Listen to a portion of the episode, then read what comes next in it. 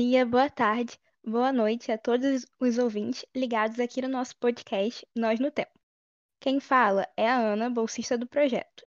E hoje eu estou acompanhada do nosso coordenador do projeto, José Quinus, e dos nossos bolsistas voluntários, Davi e Iago.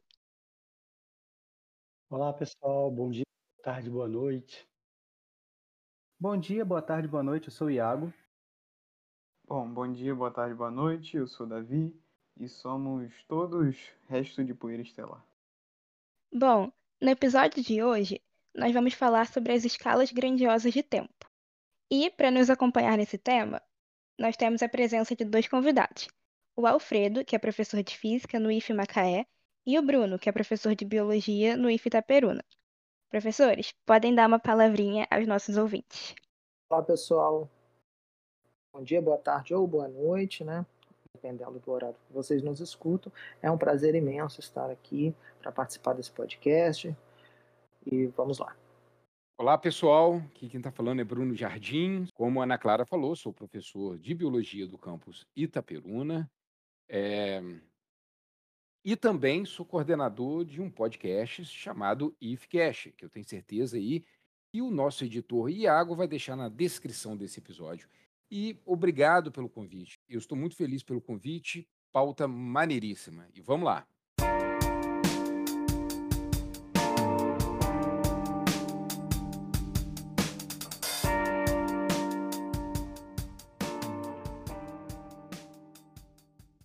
Bom, agora que vocês já conhecem os nossos convidados, podemos entrar no assunto. Eu gostaria de fazer uma pergunta aos professores. Qual seria a maior dificuldade quando a gente pensa nas escalas muito distantes do nosso cotidiano? Ei, Ana, é, essa pergunta é interessante, né? Porque o nosso entendimento de distância, de tempo e tamanho, ela é proporcional ao nosso cotidiano. Você imagina, por exemplo, uma bactéria que vive de dois a cinco dias e ela pudesse falar com a gente aqui agora. Ela provavelmente ela não entenderia que são 50 anos ou dois anos. Ou pergunta isso para um gato. Gato vive 12 anos. Ele não iria entender se o gato tivesse uma inteligência, se ele pudesse nos responder, ele não iria entender uma medida de 80 anos, como a gente entende. Então tá bom, pessoal, mas para nós, os Homo sapiens, isso é um problema, né? Porque a gente tem essa teoria da mente bem consolidada. É, nós conseguimos projetar o futuro, a gente compreende o, é, o passado, mas a gente não consegue dimensioná-la. A gente tem uma consequência para isso que até hoje que a gente vê, né, é o abuso é, da exploração dos recursos naturais. Né? Hoje a gente vê a devastação de todos os nossos recursos naturais sem dimensionar ou sem pensar no futuro, porque é uma coisa muito distante para a gente. A gente não tem a ideia, a gente vai falar disso aqui hoje, do que seria 200, 300 anos. Talvez uma explicação para isso possa ser ter um, uma questão que eu gosto muito de conversar, se chama dissonância cognitiva, mas para a gente entrar nesse papo de dissonância cognitiva, já é um papo assim para outra pauta, outro episódio, pode me convidar que eu venha conversar sobre isso também. Mas ao mesmo tempo, o entendimento do tempo traz uma lição de humildade, pessoal.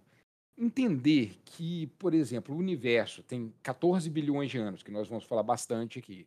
A Terra, 4,5 bilhões de anos. A vida multicelular aproximadamente 2 bilhões de anos atrás que apareceu aqui no nosso planeta. Os nossos ancestrais, os primeiros primatas, há uns 85 milhões de anos atrás. Se a gente for pensar assim, pensando no planeta que está ao redor do Sol por mais 5 bilhões, né, nós vamos, quer dizer, o planeta vai estar aqui pelo menos uns 5 bilhões de anos. A nossa presença é, é um sopro, é quase nada, é um espirro, é um, é um peteleco. É, porque o universo ainda vai continuar se expandindo bilhões, bilhões e bilhões de anos.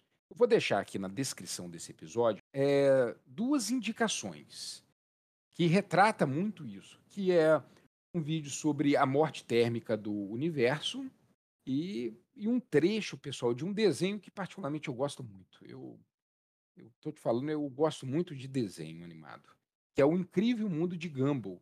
que ele vai ele retrata ali de uma forma até bem humorada a nossa insignificância nessa escala temporal. Tá lá na descrição também. Mas, ô Bruno, só por, por desencargo, é porque eu fiquei curioso porque eu nunca ouvi esse termo. O que, que seria dissonância cognitiva bem a, a digamos que a, a, no raso ali? Só para mim ter uma ideia, porque eu nunca ouvi o termo e eu não consegui associar nada. É, dissonância cognitiva é quando você tem uma informação, mas você não consegue projetá-la no mundo atual, no mundo real. Tá? Mesmo se, eu, é, se você souber que o cigarro, por exemplo, faz mal, ele pode te causar um câncer, é, você continua fumando, né, se você, você não é fumante, mas se você fosse, você ia continuar fumando porque Graças Deus, você não. iria porque você iria é, ter na sua consciência ou, na sua mente, eu falo consciência e mente assim, como significado, tudo bem que não é a mesma coisa, mas vamos lá. Alguma coisa que te impeça perceber a sua realidade que o cigarro faz mal. Tá? Te dei um exemplo aí, mas dá pra gente discutir pra caramba, porque tem muita coisa filosófica no meio, tem muita coisa é, da psicologia mesmo. Isso também ocorre com o medo do avião, né? Que proporcionalmente tem muito menos chance de você morrer num acidente de avião do que num acidente de carro. Mas as pessoas acabam tendo muito mais medo de viajar de avião do que de pegar uma viagem de carro, não é? Isso é. Porque a, a sua realidade mostra a questão do carro. Uma piada boba aqui agora. Por que, que o matemático, quando ele vai viajar de avião, ele sempre entra com uma bomba no avião? Sim. Não sai, né? A probabilidade de se existir duas bombas no mesmo avião é muito menor do que de existir uma só. Então ele já vai com uma. Ele já vai com uma porque sabe que não vai ter a outra, né? Perfeito. É. Bruno, essa dissonância cognitiva, ela está relacionada com o fato de da gente não conseguir fazer um comparativo com coisas que, que a gente já sabe? Como, por exemplo, uma pessoa que nunca viu um carro, ela pensar num carro, por exemplo, ou nunca viu determinado animal, imaginar esse determinado animal, porque a gente pensa muito por imagens, né? Eu acho que é, é uma questão de crença mesmo, sabe? Eu, eu acho que isso faz parte do ser humano, todo mundo tem, mas é uma questão relacionada às nossas crenças pessoais, né? Porque é, talvez a dissonância cognitiva de um brasileiro vai ser totalmente diferente do que de uma pessoa que mora no outro lado do mundo, né? É, e existe alguma forma algum artifício que faça a gente entender melhor essa dimensão do tempo? E do tempo, e, do, e da distância, né? e do peso, e da massa, né? Uma boa saída que a gente tem é uma comparação de escala. Talvez faça mais sentido para a gente.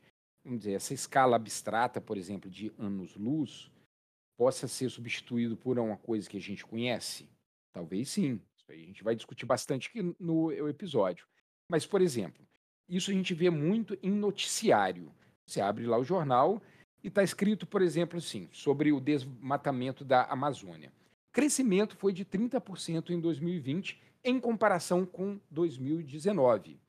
8 mil quilômetros de florestas foram destruídas entre janeiro e dezembro do ano passado. É como se a cidade de São Paulo desaparecesse cinco vezes. Então, por exemplo, pra, isso para quem mora em São Paulo quando chegar no final do título que eu acabei de falar, vai falar: ah, agora eu entendi o, o quão desmatado está a Amazônia no ano entre 2020 e 2019. Tá? Então a pessoa entende. Ou, por exemplo, Amazônia. Área devastada por dia equivale a 1,9 mil campos de futebol. Quem conhece um campo de futebol rapidamente vai associar o campo com o desmatamento. Tá? Então, é, é, essa, é uma, é, essa é uma estratégia eficiente para a gente ter essa comparação de coisas que, ora, poderiam ser abstratas e agora é concreta. Eu lembrei rapidamente agora de um, de um exemplo em que eu apresentei uma oficina junto com o Danilo, que é um ex-aluno do IF também, há dois anos atrás, já estou meio perdido no tempo também, né, com essa pandemia, é, em que eu tentei usar esse artifício de comparação para dimensionar a quantidade de estrelas que tem na nossa galáxia. Porque quando a gente fala 400 bilhões, né, de, de, não é um número muito fácil de, de, se visualizar. Eu, pelo menos, não visualizo isso muito fácil. E aí eu fiz uma, uma, doideira, eu não lembro exa com exatidão os números, mas fui eu que fiz as contas, então vou passar rapidamente. Eu peguei um grãozinho de arroz E eu pesquisei, dá um Google rápido, o volume médio de um grão de arroz. E, e aí você joga isso para 400 bilhões de grãos de arroz. E sei lá, não sei nem se é plural disso aqui agora. É, e aí pensa numa carreta. Pensa em uma carreta média aí. Eu também pesquisei o volume de uma carreta média. Tudo médio, tudo Google. Rapidamente você consegue esses valores. E multiplica 30 carretas no estacionamento. Enche todas as carretas de arroz. Agora você vai abrir uma porta e pegar um grão de arroz. Esse é o Sol. Cada grão de arroz é uma nova estrela. E aí você consegue ter a dimensão de quantas estrelas tem só na nossa galáxia, que é uma parada bem absurda. Tem uma comparação que as pessoas fazem assim: existem mais estrelas no universo do que cada grão de areia em cada praia da Terra. É, alguma coisa. E tem, tem uma parada muito bizarra, não lembro qual a comparação, mas talvez você saiba, que é existem mais árvores na Terra do que alguma outra coisa. Mas é umas comparações que eles fazem assim que fica mais não, fácil não, de visualizar. Tem uma boa que vê de você é, perceber a questão do tempo. Você imagina um milhão de segundos. Um milhão de segundos são 11 dias, tá? Agora, um bilhão de segundos. Vocês têm ideia? Entre milhão para bilhão já dá 32 anos. Aí você vê que as escalas é muito grande, né? Aí, pessoal, eu, eu vou falar uma coisa aqui, mas rapidamente, para a gente não se estender aqui na pauta. Daí dá para tirar uma conclusão rápida, que são os bilionários. Será que realmente a, o, o ter bilionário não é só uma falácia da meritocracia? Vou botar isso no ar para vocês pensarem.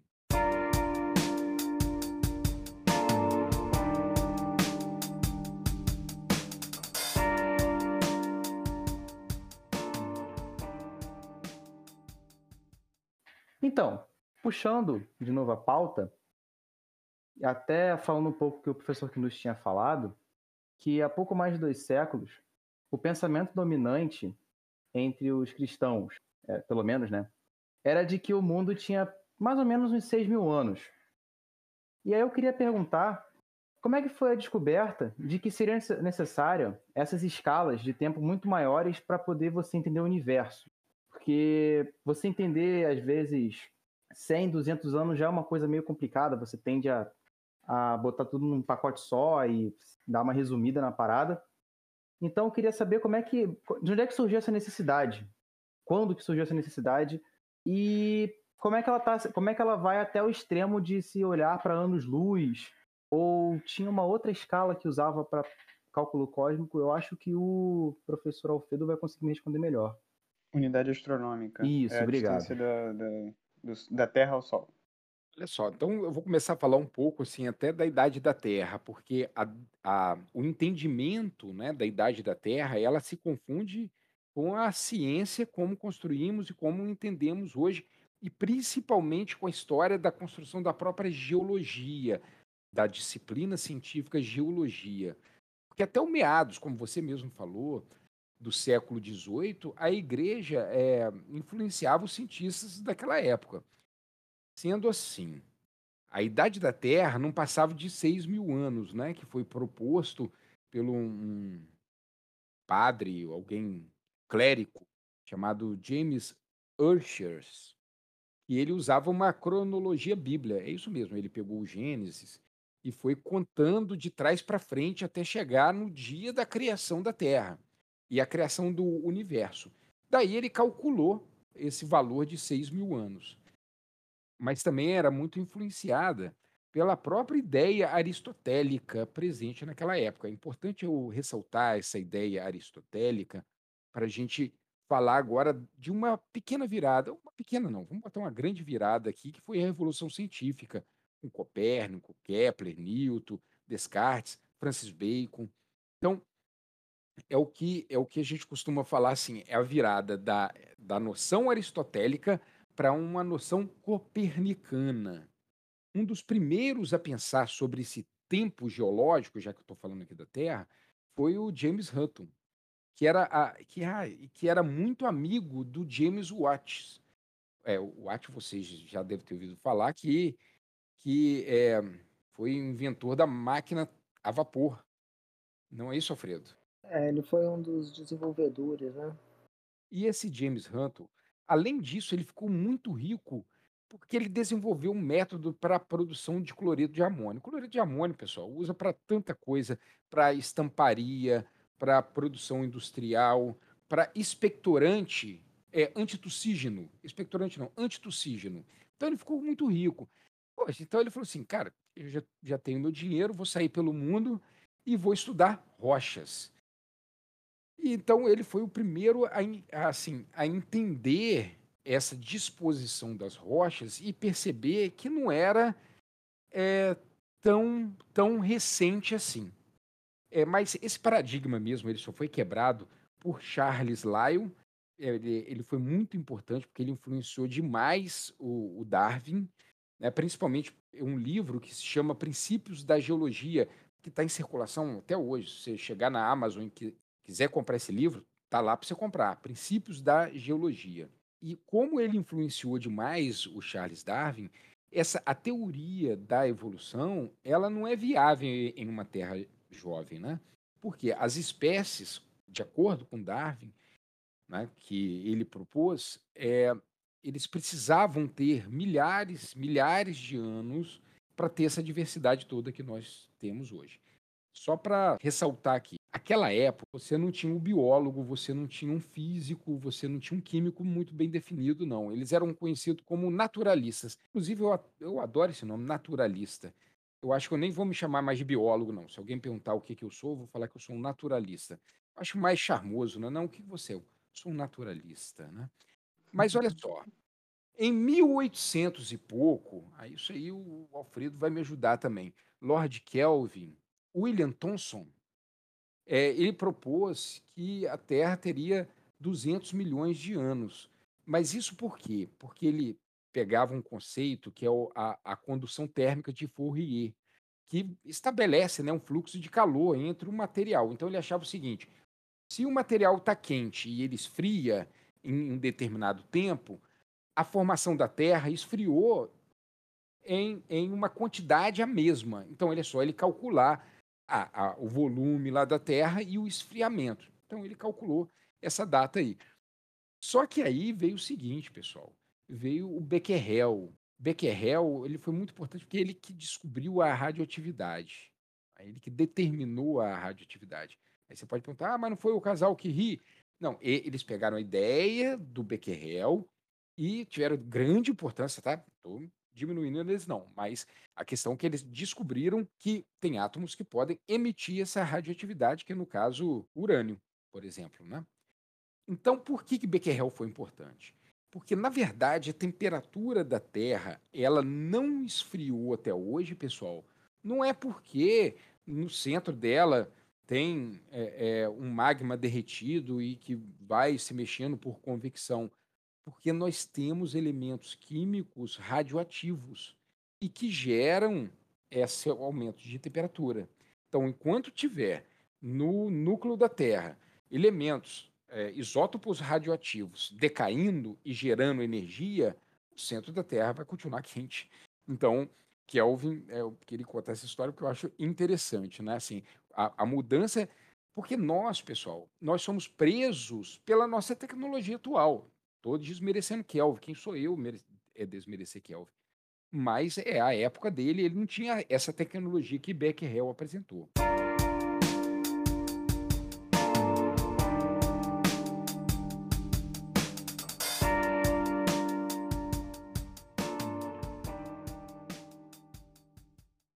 Bom, para a gente ter uma dimensão, né, a gente começar a, a colocar em, em pontos palpáveis, igual o próprio Bruno falou, né, fazer comparações para a gente conseguir visualizar essa escala de tempo, esse tamanho-tempo, eu trouxe aqui uma velha ideia do, do, do Carl Sagan, né? Ele falou do, dos dragões do livro dele, Os Dragões do Éden, que é o calendário cósmico, depois falou em Cosmos, na série Cosmos, na 2, e o Neil deGrasse Tyson falou também na, na, na série Cosmos quando, quando regravou. E eu acho que é uma ótima ideia, que é basicamente você comprimir né, o, o tempo, a vida do universo em um ano. Antes de, de citar isso, eu queria só fazer um, uma leve reflexão, é um, um raciocínio mental, assim, uma, uma atividade mental para gente, que é rápida até, é, que é para a gente ter noção de, de início das coisas. Por exemplo, quando a gente olha para a Lua, a Lua que a gente vê todos os dias, né? não todos os dias, mas é, que a gente vê sempre, é, a gente está olhando para ela um pouco mais de um segundo no passado. Né? Isso quer dizer que o quê? Que a luz viaja da Lua até aqui e demora um pouco mais de um segundo para chegar a gente. Ou seja, a luz está a gente a um segundo e meio luz de distância. O Sol, o Sol acho que é uma medida muito conhecida, né? Todo mundo já escutou, ah, se acontecer alguma coisa com o Sol, a gente só vai saber oito minutos depois. Por quê? Porque a luz demora oito minutos para viajar do Sol até a gente.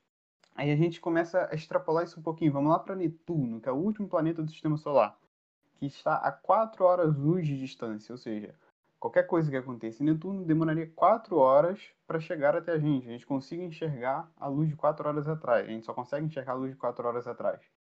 E aí, saindo do Sistema Solar, a estrela mais próxima que a gente tem é a próxima Centauri, que está a 4 anos-luz de distância da gente. E aí parece que já começa a ficar um pouquinho grande a unidade, né? Quatro anos viajando na velocidade da luz. E aí eu peguei um exemplo básico para a gente ver, que é a Voyager. A Voyager é o objeto humano, eu diria, que está mais longe do, do, da Terra, o que a gente conseguiu lançar a mais longe da Terra. A Voyager está a 22,6 bilhões de quilômetros de distância. Isso eu já não consigo ter noção de quanto é isso. E aí a gente, ó, eu converti basicamente aqui, joguei na calculadora rapidamente, para ver quanto isso daria em anos-luz, né? Que a gente sempre mede. Isso dá 0,00239 anos-luz. Ou seja, ainda é um valor muito pequeno. Por mais que a gente conseguiu fazer um objeto ir tão longe, não é tão longe assim em escalas astronômicas. É, por exemplo, a Pleiades, uh, o conjunto de, de, de, estrelas, está a 400 anos, 400 anos-luz. A nebulosa do Caranguejo, que é uma nebulosa muito bonita, as imagens são sensacionais, está a 6 mil anos, mais de 6 mil anos-luz de distância. O centro da galáxia, 30 mil anos-luz de distância. E aí a gente vai para uma, uma, outra galáxia, que é a galáxia do Sombreiro, e está a 30 milhões de anos-luz de distância. Aí eu olho e, e faço a pergunta, é, qual que é, é, a luz mais antiga? O que, que a gente consegue olhar de mais longe possível? Há quanto tempo isso está da gente? E aí a gente olha uma luz, um borrão de muito tempo atrás, mais de 13 bilhões de anos-luz de distância da gente. E é isso que é, é aí que começa o nosso calendário cósmico, é aí que a gente tem o, o pontapé de início, que seria é, dia 1 de janeiro, até 31 de dezembro, que é às 11h59 e 59 segundos, que é onde a gente está agora. Onde ele cada mês vai representar um pouco mais de um bilhão de anos, e cada dia vai ter pouco mais de 40 milhões de anos. E ainda em janeiro, aí eu passo a bola pro, pro professor Alfredo, que, que eu pergunto o que, que tem em janeiro, professor, porque é, um, é o início que é muito conturbado e depois acalma. Se eu não estou errado, Isso. né? Então, assim, é bom frisar que é, esse, esse aparato didático do, do Carl Sagan, ele é muito, muito viável por conta de tudo que a gente já falou até agora, né? Sendo que para análises muito grandes, né? Você fez muito bem essa, verificação, Davi. Para números muito grandes, a gente começa a perder essa noção de quanto vale. Né? Então, o que Carl Sagan fez? Ele colocou todas as ocorrências do universo em um ano um calendário de um ano, né? Porque a gente tem a noção de que um ano pode ser dividido em meses, em semanas, em dias, em horas, minutos, segundos. E aí, então ele bota o início do universo no primeiro dia, né? Na virada do ano ali do, do primeiro de janeiro até ah, o último segundo da meia-noite uh, do, do dia 31 de dezembro. E aí, o que, que ele faz? Ele consegue verificar que no dia primeiro muita coisa aconteceu. o primeiro evento né, que tem que acontecer é o início da formação do universo, que é o, o chamado Big Bang. Esse Big Bang é como se fosse uma explosão, não é uma explosão nos termos uh, normais que a gente ouve, porque não havia espaço nem tempo. O espaço-tempo é criado nesse momento, né, vai sendo criado e esse espaço vai expandindo e o tempo ele vai uh, é uma, uma outra dimensão que vai sendo criada em conjunto. E ocorre a chamada era inflacionária, que é basicamente o seguinte: nesse momento, o, o tempo ele viaja né, numa velocidade acima da luz. E por que, que isso acontece? Porque o que está sendo criado é o próprio espaço-tempo. Né? Então isso pode acontecer, não tem luz viajando, não é matéria, não é algo é, é, palpável, e sim o próprio espaço sendo criado. Então existe uma, um momento onde ele cresce muito rapidamente, o universo, que é chamado era inflacionário, e também começa a se formar os primeiros núcleos atômicos, né? ali com seus prótons e nêutrons, e começa a se formar os primeiros átomos, átomos, as aglutinações dos elétrons junto com os átomos. Tudo isso no primeiro dia do nosso calendário. Né? Aí depois, lá para o dia 7 de janeiro, nesse calendário, começam a se formar as primeiras, começam a se formar as primeiras estrelas. No dia 26, começam a se formar as primeiras galáxias, tá? composta por bilhões e bilhões de estrelas. Lá no final de abril, tá? A gente tem espaços bastante grandes porque essas coisas demoram muito para se formar. É, começa a se formar lá no final de abril, início de maio, começa a formação da nossa galáxia Via Láctea. Aí depois já pula lá para torno de 31 de agosto, começa o surgimento da nossa estrela, Sol. E aí, passando um pouquinho para o dia 9 de setembro, a gente tem a formação do sistema solar porque o Sol se forma, mas o sistema solar em si, os planetas, demora um tempo porque existe, precisa de um tempo para aglutinar as, as poeiras que ficaram ao redor, né, que é o resquício da formação do Sol, elas se juntarem através da força gravitacional, que vai fazendo isso muito lentamente. Então, isso aconteceu lá para o dia 9 de setembro, desse nosso calendário. Lá para o dia 14 de setembro, é, ocorre a formação da Terra em si. No dia seguinte, ocorre a formação da Lua. E no dia 16 de setembro, a gente tem os registros das rochas mais antigas que a gente tem notícia. Tá? Então, nós estamos no dia 16 de setembro do nosso calendário cósmico de um ano. Tá? E agora eu vou passar a bola para o meu amigo, professor Bruno Jardim, para ele falar um pouco essa continuação desse calendário. O que vem depois, Brunão? Rapidinho, antes do, do Bruno entrar, eu só queria é, falar um, um, ponto que eu acho legal, que é algumas só curiosidades sobre justamente o que o Alfredo, o que o Alfredo falou. Primeiro, é só, é só legal essa frase, eu já tinha escutado que você comentou, de que nada viaja mais rápido que a velocidade da luz, exceto o próprio universo. que o universo se expande até atualmente mais, mais rápido, mas enfim. Uma coisa legal que eu vi nos próprios episódios de Cosmos, esse tipo de coisa, é quando a gente fala, né, você falou lá no início, lá em janeiro você tem primeira, as primeiras formações de estrelas e você começa ali a juntar e ter as primeiras galáxias. E o nosso Sol não é uma, um, uma estrela que foi formada lá em janeiro, lá em, em, fevereiro, lá no início. Ele foi formado bem depois, foi formado no, no nosso calendário em 31 de agosto. Justamente porque o nosso Sol ele, é, ele surge da morte de outras estrelas, né? Uma, uma estrela tem um tempo de vida. Ela nasce e quando, a morte dela é em uma supernova. Por isso que eu comecei justamente o episódio falando a, a frase de, de, de Sagan que nós somos poeira de estrelas. É, a, estrelas explodem e, e, o nosso Sol foi uma formação que saiu de que se formou é, justamente depois, posteriormente, né, lá em agosto. E um outro ponto que, que você falou também, professor, é que, tipo, a, a Lua se formou nessa, nesse meado de setembro aí, né? Depois que, que se formou o sistema solar, e foi justamente um, uma, uma coisa legal de se falar, são as hipóteses de como ela se formou, e a hipótese mais bem fundamentada atualmente, né? Mais bem aceita, que seria a colisão de, de um asteroide, eu não diria fundamentada, eu diria aceita, porque não se é 100%, não é tudo bem que na ciência nada é 100%, mas é, que seria a colisão, a colisão, de um asteroide de tamanho similar a Marte com, com o planeta, e, esses, e os restos dessa colisão que sobraram orbitando se juntaram vagarosamente através de gravidade e formaram a Lua, que atualmente se afasta da gente, não sei tantos centímetros por ano, e um dia nós perderemos ela. Então, deixa eu só, antes do Bruno entrar, é, então, Davi, o universo não se expande numa velocidade acima da, da luz agora, não, tá? Ele ocorreu isso no passado.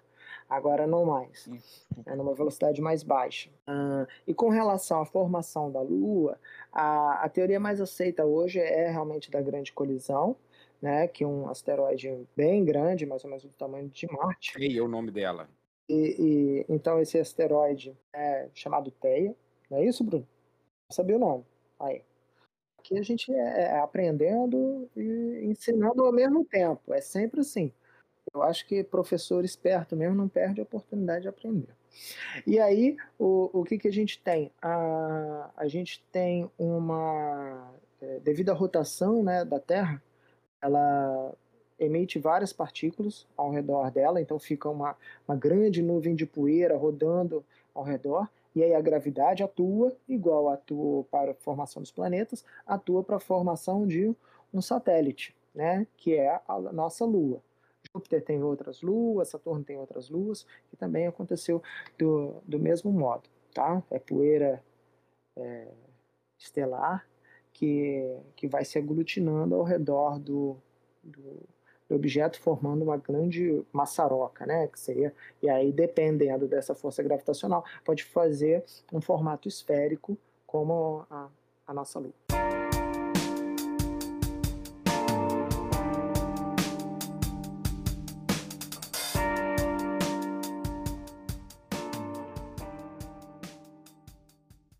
O Davi, ele falou que o início da vida foi em setembro, né?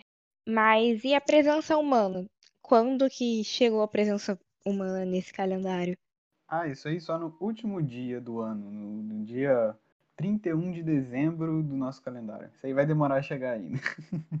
Demorar, vai demorar bastante, né? Agora vocês sabem por que, que o Alfredo Davi passaram a bola para mim, né? O que, que aconteceu em setembro que falaram assim, Bruno, agora é contigo, né? Foi, né, assim, o, o que a gente tem é, é conhecido de o aparecimento aí de um de um ser vivo, né? De um ser, no caso seria unicelular, até a gente chama ele de Luca, que é uma sigla para inglês que é o último ancestral comum universal. Seria o ancestral aí que todos os seres vivos eles vieram, que apareceu aí no finalzinho de setembro, antes de entrar na presença aí da vida aí na Terra. Eu quero, queria fazer só uma consideração sobre o calendário. Né? O Davi falou lá no começo que, que ele foi proposto primeiramente no livro Os Dragões do Éden, de 1977. Inclusive, eu tenho a primeira edição do livro aqui comigo, é bem antigo mesmo. E depois a gente tem. É, Denunciando o... sua idade aí, Abraço. Não, mas eu ganhei, eu ganhei, eu ganhei. Depois a gente tem é, o Carl Sagan apresentando isso na década de 80. Agora eu vou denunciar a minha idade, porque eu lembro de passando, né? Eu, eu lembro de eu assistindo, eu adorava ver, né? Passou na Globo e passou na TV Cultura também.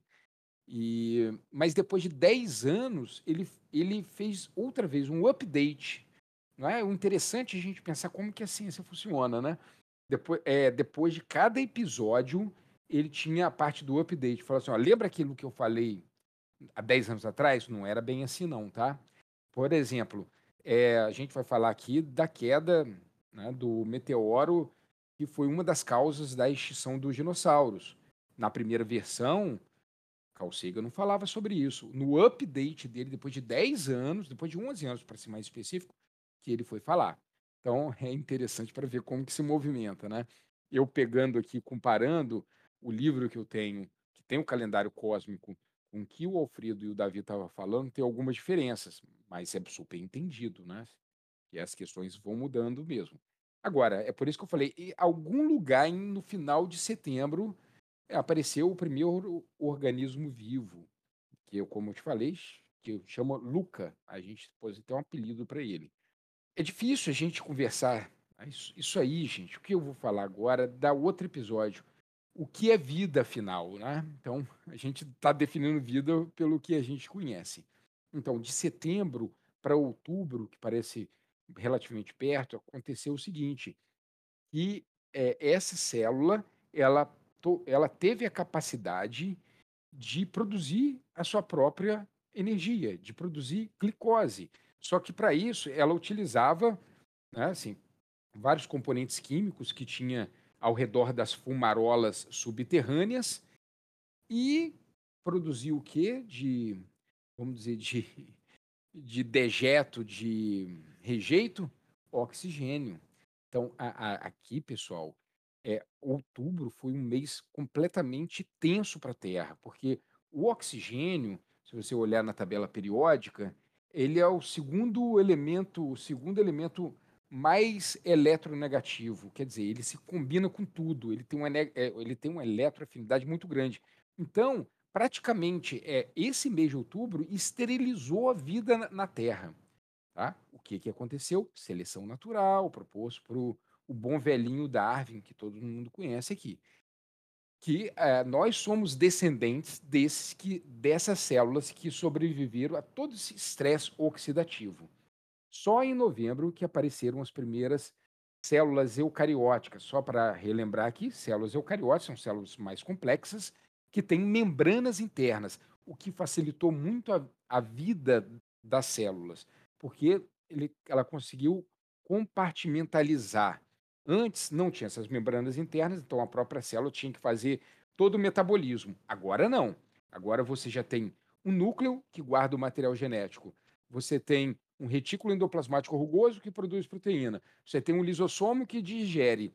Então, é, a, as funções já começam a ser divididas, a complexidade vai aumentando, culminando em desenho. Olha só, primeiro indivíduo multicelular de várias células, isso apareceu em dezembro.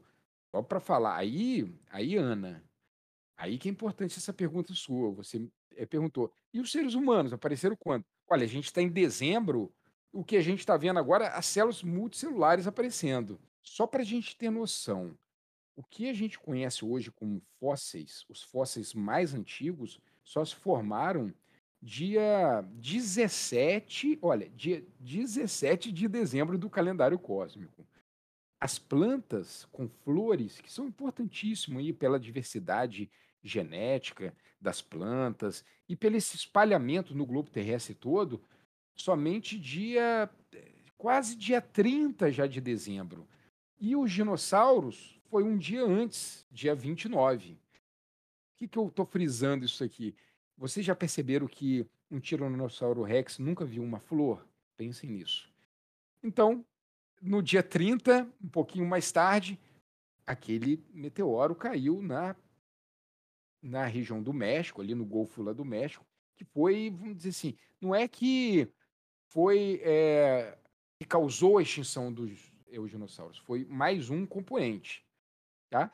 E o que que a gente tem assim de o nosso ancestral comum entre humanos e chimpanzés só só assim no final do dia 31, então lá no finalzinho, entardecer, só para você ter uma ideia, Ana principalmente que fez a pergunta, o homem moderno, como que a gente conhece hoje, ele só apareceu na Terra no dia 31, às 23 horas e 52 minutos do último dia do calendário cósmico.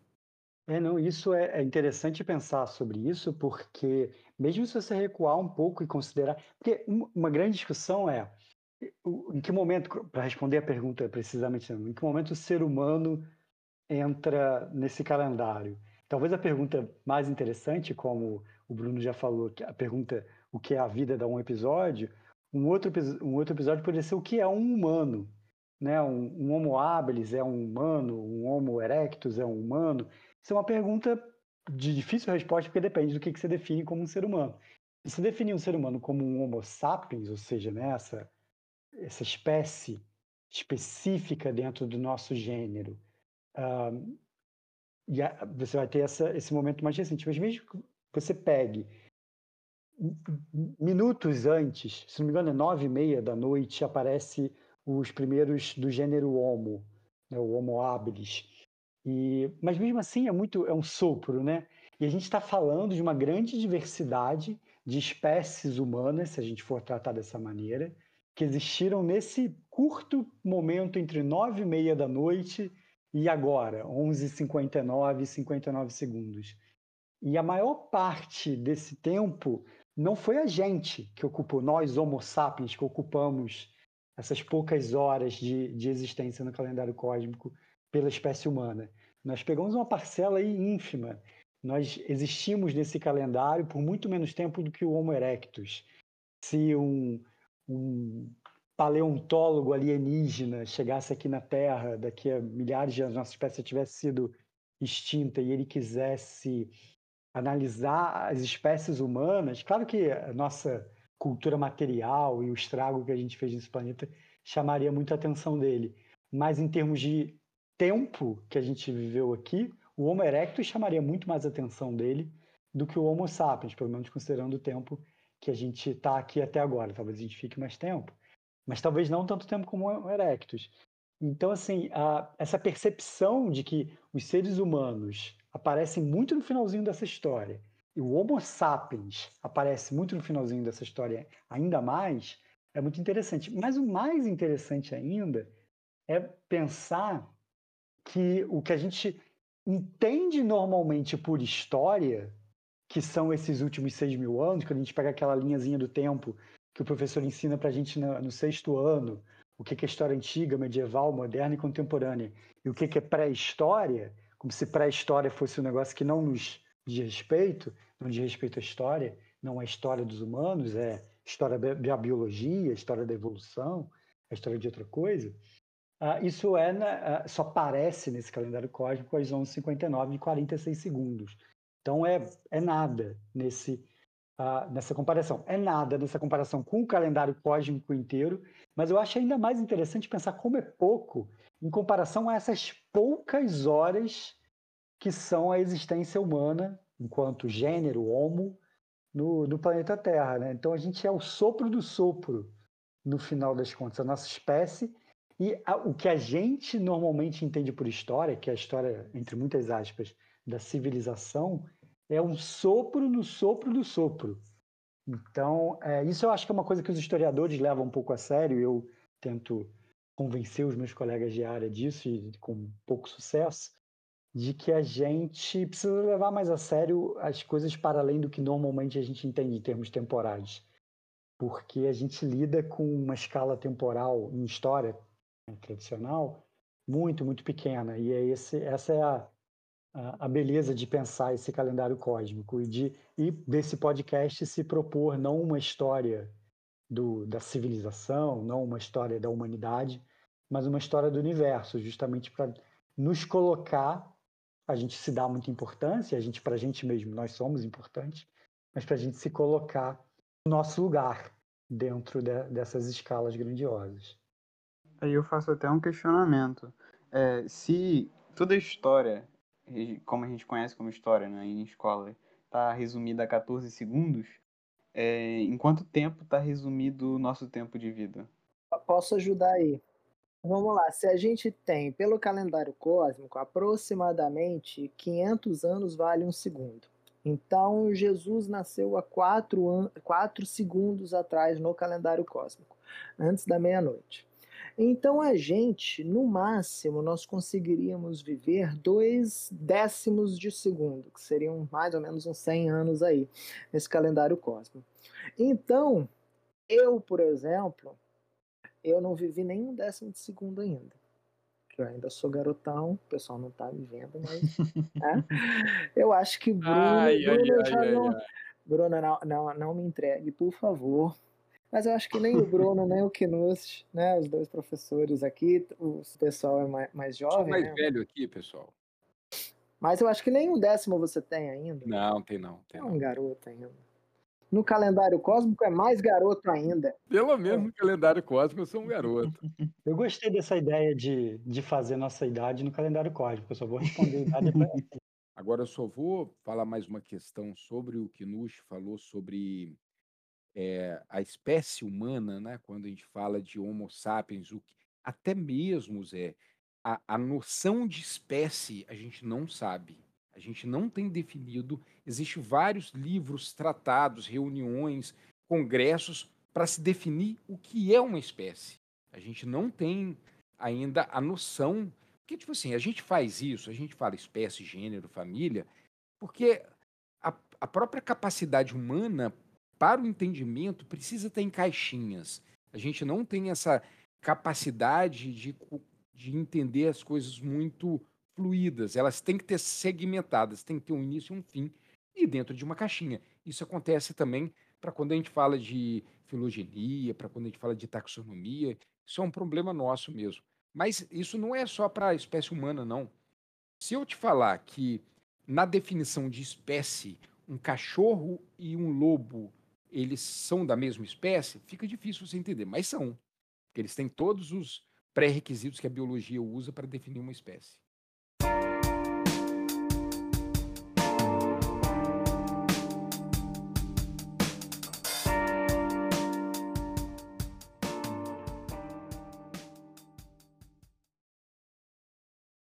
nós conseguimos ver que as transformações naturais que ocorrem no planeta têm acontecido de modo mais veloz.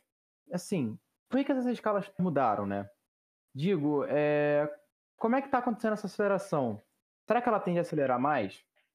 Vai ser uma briga para falar, hein? Tô afiado aqui. Posso dar meu pitaco daqui a pouco aí também. Fala aí, pessoal. Então, tentando é, responder a, a, pergunta, e eu vou precisar da ajuda dos meus colegas, uh, eu inicio falando sobre a nossa capacidade de alteração uh, do nosso ambiente. Né? E a gente tem um elemento muito importante para isso, que é a inteligência. Então, por exemplo, a gente tem outros animais, né, outras espécies, que podem alterar o ambiente é, de uma forma direta mais rapidamente. Por exemplo, um elefante ele pode causar uma destruição de forma mais rápida do que um ser humano, se, se esse ser humano uh, aplicasse só a força física que ele tem. Né? Mas se o ser humano aplicar a inteligência que ele tem, né, ele pode alterar o ambiente de uma forma é, enorme, como por exemplo, um humano, um único humano, uma simples criança com uma caixa de fósforo, ela pode tacar fogo numa floresta inteira, tá? Esse foi um exemplo que eu tirei do, do livro, um best-seller que eu li e gostei muito, que é o, o Sapiens, né, do Yuval Harari. Uh, e assim, eu recomendo bastante. Podia até colocar na, a gente podia, poderia colocar na, a indicação aqui do podcast. Uh, essa é um, uma situação. Tem outra muito importante que é a manipulação que a gente tem hoje da energia, aplicando essa inteligência que eu acabei de falar. E aí a gente tem o seguinte: hoje a gente consegue extrair e utilizar uma quantidade enorme de energia muito rapidamente. Né? Então, por exemplo, é, definindo rapidamente energia. A energia é basicamente a possibilidade de se alterar o estado da matéria. Vamos colocar assim, de uma forma simplória. Então, se você aquece algo, se você movimenta esse algo, né, sem ser inércia, você é, gera movimento ou modifica o movimento dessa coisa, se você deforma, se você destrói, se você constrói, se você empilha, se você muda de posição, tudo o que você faz precisa de energia. Então, tudo que a gente produz, calça jeans, a mesa, o computador que a gente está falando, o microfone, ventilador, o carro, o avião, tudo necessita de energia para ser criado. E hoje a gente produz muito, a gente cria muito. Né?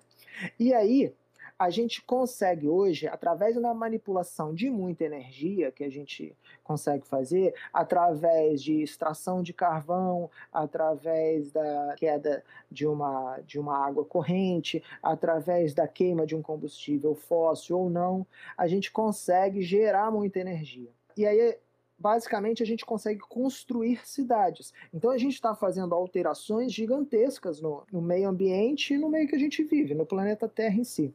E aí, só para fazer um histórico bem rápido, a gente tinha antes apenas o trabalho manual para plantar, colher e nos alimentar. Era essa energia que a gente tinha, a energia que vinha da nossa musculatura. Aí depois a gente começa a domesticar animais. Então a gente começa a conseguir uh, extrair energia provinda dos animais. Depois vem as primeiras máquinas, que são basicamente moinho de água e de vento. Né? Uh, depois vem as máquinas a vapor, a cerca de, de 300 e poucos anos atrás. Depois máquinas a combustão, que até hoje a gente utiliza, que é o, o motor a combustão e depois a geração de eletricidade, que basicamente faz a, a, uma todas essas três, né, a máquina a vapor, a combustão e a, a eletricidade, que faz a completa revolução, porque a gente tem uma extração energética da natureza num fluxo muito, muito grande. Ah, isso tem o lado bom e o lado ruim, né? É, com, fazendo um comparativo em termos de bens de consumo, a gente vive melhor do que reis há séculos atrás. Né? Obviamente, uma pessoa que tem internet, acesso à, água potável, à, comida, a gente sabe que a gente está falando é, no Brasil ainda tem uma situação bastante crítica com relação a, a diversos bens de consumo é, básicos, né? Mas vamos colocar uma pessoa que, que, que vive numa casa com, com eletricidade, com água potável e com a sua alimentação diária garantida, né? Com internet, computador, telefone, ventilador, ar-condicionado ou não, é, tem bens de consumo muito maior do que vários reis de séculos passados. Só que isso tem um preço. E qual é o preço em termos energéticos? Eu não vou falar nem de impacto ambiental, vou deixar para o Bruno falar, e nem de, de problemas sociais, que eu vou deixar para o Knust é, situar. Eu estou falando em termos físicos, energéticos. A gente, desde 1970, mais ou menos, a gente gasta mais do que a gente produz no, próprio, no nosso planeta. Né? E aí, o que acontece? A gente precisa pensar no modo mais eficiente da gente aproveitar essa energia, né? sem desperdício, é, pensando em fontes alternativas e fazer um, um, um, uso um pouco mais restrito, um pouco menor, dos recursos que a gente faz de retirada na, da natureza. Né? Porque tem, tem uma frase muito boa com relação a, ao meio ambiente, né? não existe jogar fora né, do planeta Terra, que é a nossa casa né, em primeiro lugar. Então ninguém joga nada fora. A gente tem que deixar aqui no planeta. Ninguém manda para o espaço. Né? Uh, e aí a gente tem que começar a pensar, basicamente, o que nós consumimos, que é entre aspas esse consumo, porque na verdade muita coisa nem consumir a gente consome.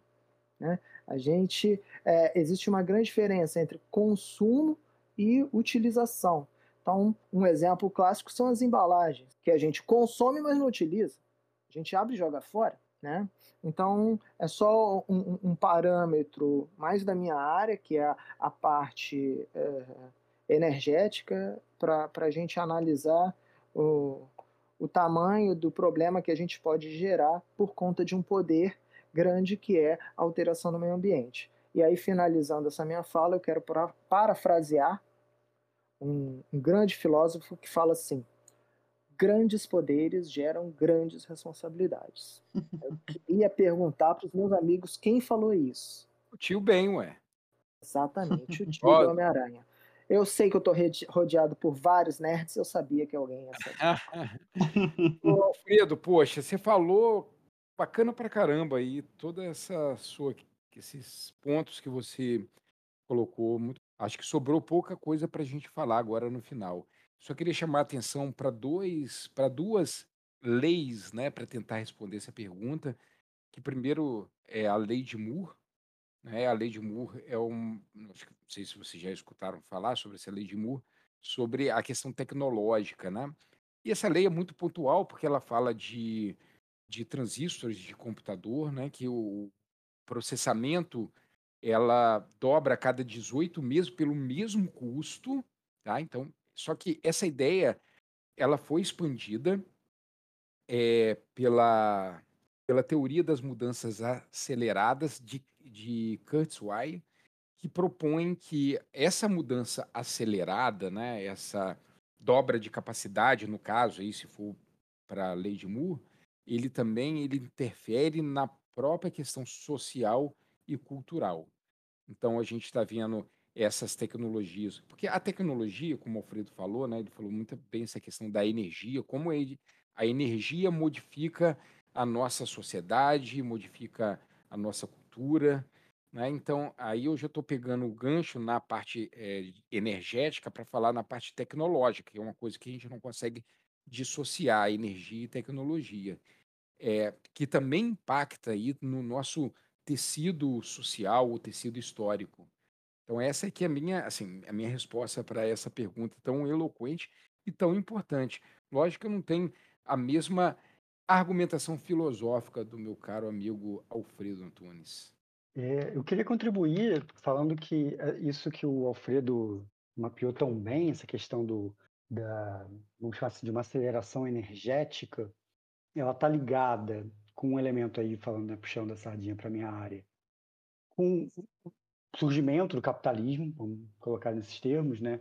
O, porque essa aceleração energética né, das formas de uso de determinadas fontes de energia da natureza e de processamento disso para uso humano, é, elas são ao mesmo tempo causa em algum nível, né? a transformação tecnológica é em algum nível causa do capitalismo, mas elas são também, em outra medida, de maneira dialética, para usar a terminologia marxista, é, também elas são causadas por esse desenvolvimento do, do capitalismo. o capitalismo tem um elemento fundamental, que isso é o, o, próprio Marx que vai falar, que ele tem uma tendência a expans, ele é expansivo por natureza.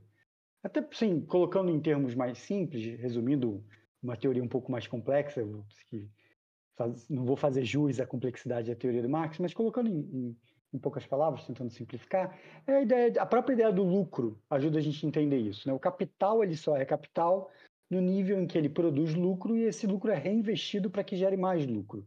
Isso, em poucas palavras, é a, a essência expansiva do capital.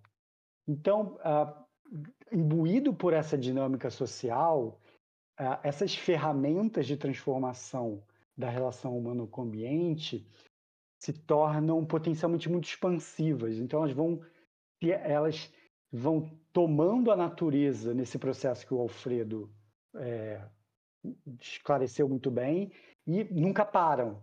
Né? Por isso elas têm essa dinâmica quase irrefreável por conta das características do sistema econômico e social que fundamentam a sua implementação.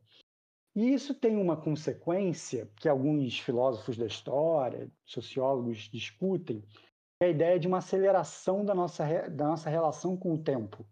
Isso tem a ver com as mudanças é, do nosso cotidiano mesmo, assim, de é, acesso a mais informações, acesso né, por meios de comunicação mais acelerados, que trazem uma quantidade maior de informações a, a, em menos tempo para a gente, pelas, pelos próprios meios de transporte que permitem que a gente se locomova e esteja em mais lugares em menos tempo, isso aumenta a quantidade de informações a que a gente tem contato, a quantidade de ações que a gente tem que tomar. Então a gente está sempre vivendo uma vida em, em aceleração gera um, um, um paradoxo que é a ideia de que a gente vive numa realidade em que a gente tem ferramentas tecnológicas que, em tese, são extremamente poupadoras de tempo.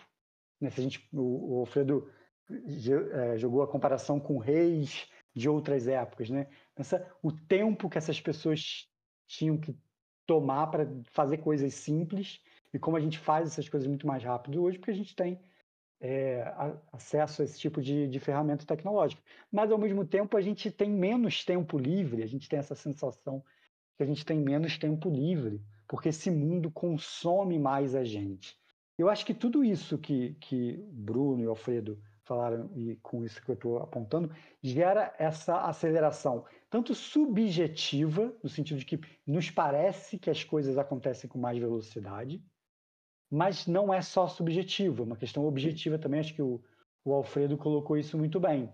É, o, você tem uma, um processo de aceleração real do consumo do planeta, vamos dizer assim, né? de como a gente, para gerar essas energias, essas quantidades de energia que a nossa realidade socioeconômica demanda, elas consomem um planeta e transformam o planeta, impactam o planeta em escalas que a gente nunca viu em escalas que um elefante não é capaz de fazer, em escalas que nós humanos, mesmo com toda a nossa inteligência, pega lá no Paleolítico Superior, 20, 30 mil anos atrás, nós já éramos os seres que somos hoje, em termos biológicos. Já tínhamos, já tínhamos essa capacidade né, intelectual, essa inteligência que o Alfredo fez referência.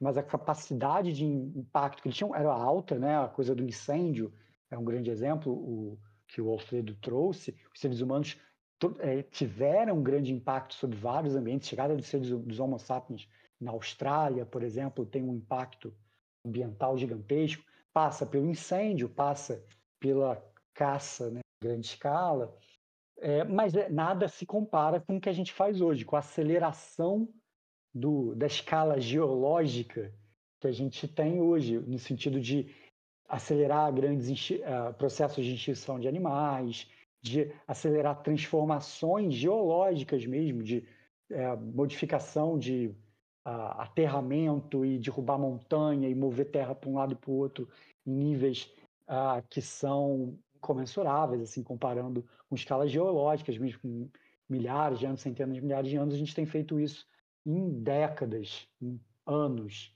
E há uma tendência de aceleração, né? não é só uma alteração que a gente impôs nessa relação, é uma alteração que está sendo alterada. Então, é uma aceleração que está sendo acelerada. Então, isso é um, algo que deixa esse, esse vislumbre de futuro bastante assustador para quem avalia e analisa isso com calma. E voltando numa ideia que o, o Bruno tinha levantado lá atrás, como a gente tem dificuldade para lidar com isso, né? Então, nesse sentido, a gente pode dizer que tem, existe um, um elemento subjetivo de impressão, de sensação de aceleração, que está ligado com essa, esse aumento no número de informações, esse aumento no, no, na quantidade de atribuições que cada um, tem, cada um de nós tem na, na sua vida, e na coisa do sistema de trabalho industrial, da jornada de trabalho, etc. e tal, é, que é uma, um elemento subjetivo dessa aceleração do tempo. Mas existe, e o Alfredo mostrou isso muito bem, isso tem a ver com o que o Alfredo falou, uma aceleração objetiva, real, material do tempo, no sentido em que coisas que demoravam muito tempo para acontecer agora dependem de escalas do tempo muito menores. E isso tem a ver com o impacto do ser humano, mas, sobretudo, com o impacto do ser humano vivendo no sistema capitalista, vivendo no, na sociedade industrial. Porque, se você pegar, por exemplo, né, o, Alfredo citou muito bem o exemplo do, do incêndio. Um Homo sapiens, há 30 mil anos atrás, 40 mil anos atrás, já tinha a capacidade intelectual que nós temos hoje e já uh, era capaz de, através do fogo, por exemplo, da manipulação do fogo tão elaborada que ele tinha naquela época, de fazer grandes impactos. Então, se você pegar a chegada do Homo sapiens na Austrália, 50 mil anos atrás, você tem um impacto muito grande ambiental. Mas nada se compara com o que a gente faz hoje, porque o que a gente faz hoje depende dessas ferramentas tecnológicas para manipular a natureza, e tem muito a ver com esse problema da energia que o, que o Alfredo levantou bem, e como que a gente gera essa energia para produzir e fazer rodar esse mundo em que a gente vive, esse mundo social e econômico que a gente vive. E isso está ligado, por sua vez, com esse sistema econômico e social que a gente vive, que é o capitalismo. Então, é, essa, é, essa realidade social, econômica, capitalista, industrial, tecnológica, de manipulação da energia, de expansividade do capital que nos faz, por exemplo, hoje ter um impacto sobre o planeta que a gente vive, que resulta em transformações climáticas, em transformações uh, ecológicas, em transformações de biodiversidade, em transformações geológicas até, que antes levavam centenas de milhares de anos para acontecer. E hoje elas acontecem em décadas. Então a gente pode falar numa aceleração que não é meramente subjetiva, não é porque a gente acha que o tempo passa mais rápido, não, porque processos reais, concretos, como por exemplo a extinção de espécies em grande escala ou a mudança a, geológica no planeta, que antes era um processo, mudança climática, que é o mais gritante, é, que antes levavam a, milênios para acontecer, agora dependem de décadas, às vezes anos. E, e isso é um, né, um, uma muda isso gera uma mudança na, nas, nas escalas de tempo que a gente precisa levar em consideração. É engraçado porque se de um lado é difícil lidar com essas escalas muito grandes para o passado que a gente precisa para entender a, a, evolução das espécies, a formação geológica do planeta Terra, ou mesmo o desenvolvimento cultural e, e, social e econômico humano ao longo dos séculos. Às vezes a gente precisa de escalas que são difíceis da gente lidar, porque não são cotidianas, como a gente estava falando lá no início. Por outro lado, essa transição para pensar que transformações que dependem de escalas de tempo muito grande passam a depender de escalas de tempo menores, também é difícil. Né? O, o Bruno falou do quanto é, é tem uma dissonância cognitiva, para usar o termo que ele usou, entre a nossa percepção de que a forma como a gente se relaciona com a natureza vai gerar um problema ambiental em alguns anos, com a gente entender que de fato isso vai acontecer e que a gente precisa tomar atitudes concretas em relação a isso, que a gente precisa abandonar o cigarro, porque senão a gente vai morrer de câncer.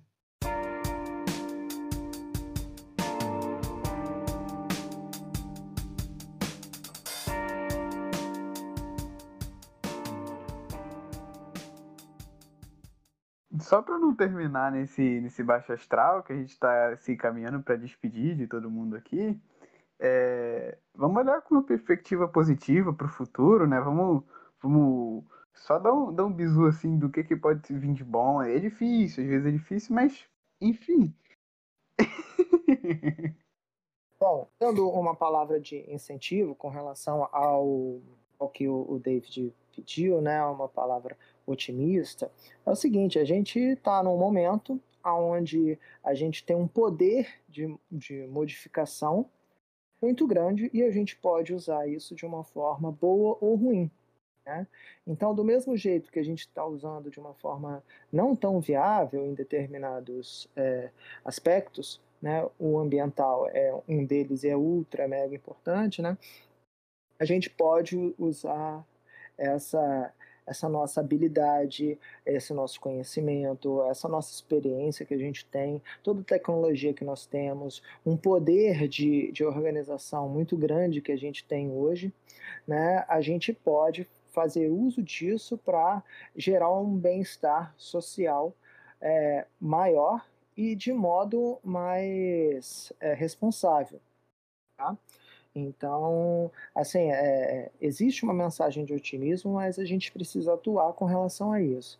Então, eu posso usar como exemplo, o, o, meu amigo falou sobre a questão do cigarro, né? Aqui no Brasil a gente tem um exemplo muito bom, que a, houve uma diminuição brusca com relação a, ao consumo de cigarro por conta de uma conscientização coletiva, algo maior, uma, é, uma propaganda massiva, né, é, levando a, a, a, uma conscientização ampla das pessoas para largar o cigarro.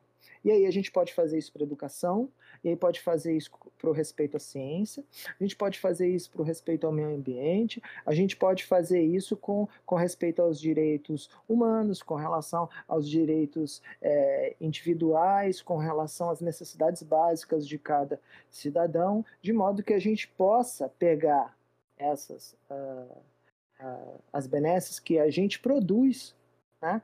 E tentar produzir de uma forma mais responsável, mas é, tentar fazer com que isso chegue a, a, não ao maior número de pessoas, mas sim a, a todas as pessoas do planeta, porque é, é, nenhuma espécie faz o que a gente faz, né? Nenhuma espécie mata sem motivo, nenhuma espécie é, é come mais do que necessita, nenhuma espécie faz é, ações que não são necessárias e são destruidoras para o meio da onde elas vivem. Então, quer dizer, em muitos aspectos, os, as outras espécies é, não têm tanta inteligência, mas são muito mais coerentes na, na sua forma de viver. Né? Então, é isso que, que eu acho que a gente tem que fazer: viver de forma mais coerente. Então é isso, pessoal. Com essa fala do professor Alfredo, eu vou encerrando o episódio. Primeiramente, eu gostaria muito de agradecer aos dois professores, Alfredo e Bruno, por terem topado gravar com a gente, disponibilizar um pouco do tempo de vocês para estarem aqui contribuindo com o nosso episódio. E vocês são muito bem-vindos no nosso podcast. Então, quem sabe vocês aparecem aqui mais vezes. Já fica o convite. Aí, vocês estão mais do que convidados para voltar.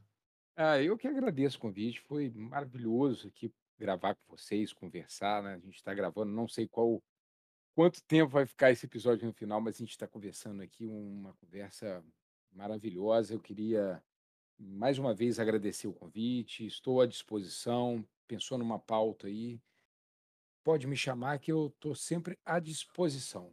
Bom, gente, queria agradecer também, né? É um prazer imenso estar aqui com vocês e e é sempre bom a gente pensar, refletir, conversar. Né, não se isentar da, da nossa responsabilidade de tentar é, melhorar o ambiente, a comunidade que a gente vive, é isso que todo professor faz, é isso que os alunos estão fazendo aqui, né, que já não são mais alunos, já são profissionais da, da comunicação e então é, é muito bom, mas é e vamos todos estar unidos para a gente poder trabalhar junto em prol de não só um país, mas um mundo melhor. Eu gostaria de agradecer também aos meus companheiros de projeto por mais uma gravação. É sempre um prazer estar gravando com vocês. E, por fim, agradecer aos ouvintes que estão nos apoiando e nos ouvindo. Eu espero que vocês tenham gostado muito desse episódio e até a próxima.